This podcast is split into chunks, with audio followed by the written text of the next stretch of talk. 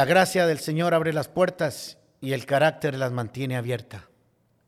¿Alguna vez te has preguntado por qué en algunas ocasiones utilizamos el verbo ver y en otras observar? La diferencia radica, según yo, en la importancia o en el valor de aquello que está frente a nuestros ojos. Vemos con los ojos físicos, casi automáticamente. Es la acción o el hecho de poner los ojos en algo o en alguien. Pero no necesariamente está involucrado nuestra mente, nuestras emociones, un análisis para valorar lo que estamos viendo.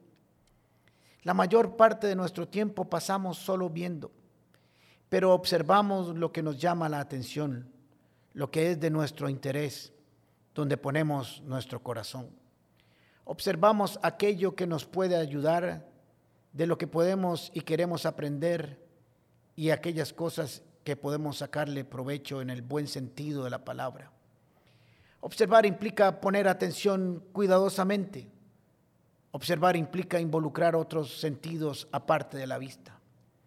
Cuando observamos, también vemos, pero cuando vemos no necesariamente observamos. Observar es examinar algo o a alguien con profundidad. Implica hacer un examen cuidadoso con el deseo de llegar más allá de lo que está frente a nuestros ojos. Observar implica, involucrarnos con los sentidos, emociones e intelecto. Muchas veces vemos lo que deberíamos de observar y observamos tan solo lo que deberíamos ver. Y eso se debe en gran parte a varios factores. Nuestra formación, el interés que tengamos en aquello, valores, victorias, derrotas, traumas o estados de ánimo. Desarrollar la capacidad de observar es muy importante en nuestras vidas. Nos va a hacer más sensibles para percibir mejor nuestro entorno. Nos dará mayor y mejor información para la toma de decisiones, sobre todo con relación a las personas que amamos y nos rodean. ¿Cuántos problemas o situaciones difíciles nos hubiéramos evitado si hubiéramos puesto atención y hubiéramos observado a nuestras familias, a nuestros amigos y nos hubiéramos interesado por cómo están y observar su vida. Jesús estaba interesado en ir más allá de lo que ven sus ojos. Observaba para llegar al corazón. En Marcos capítulo 12, versículo 41 al 44 nos dice esta historia.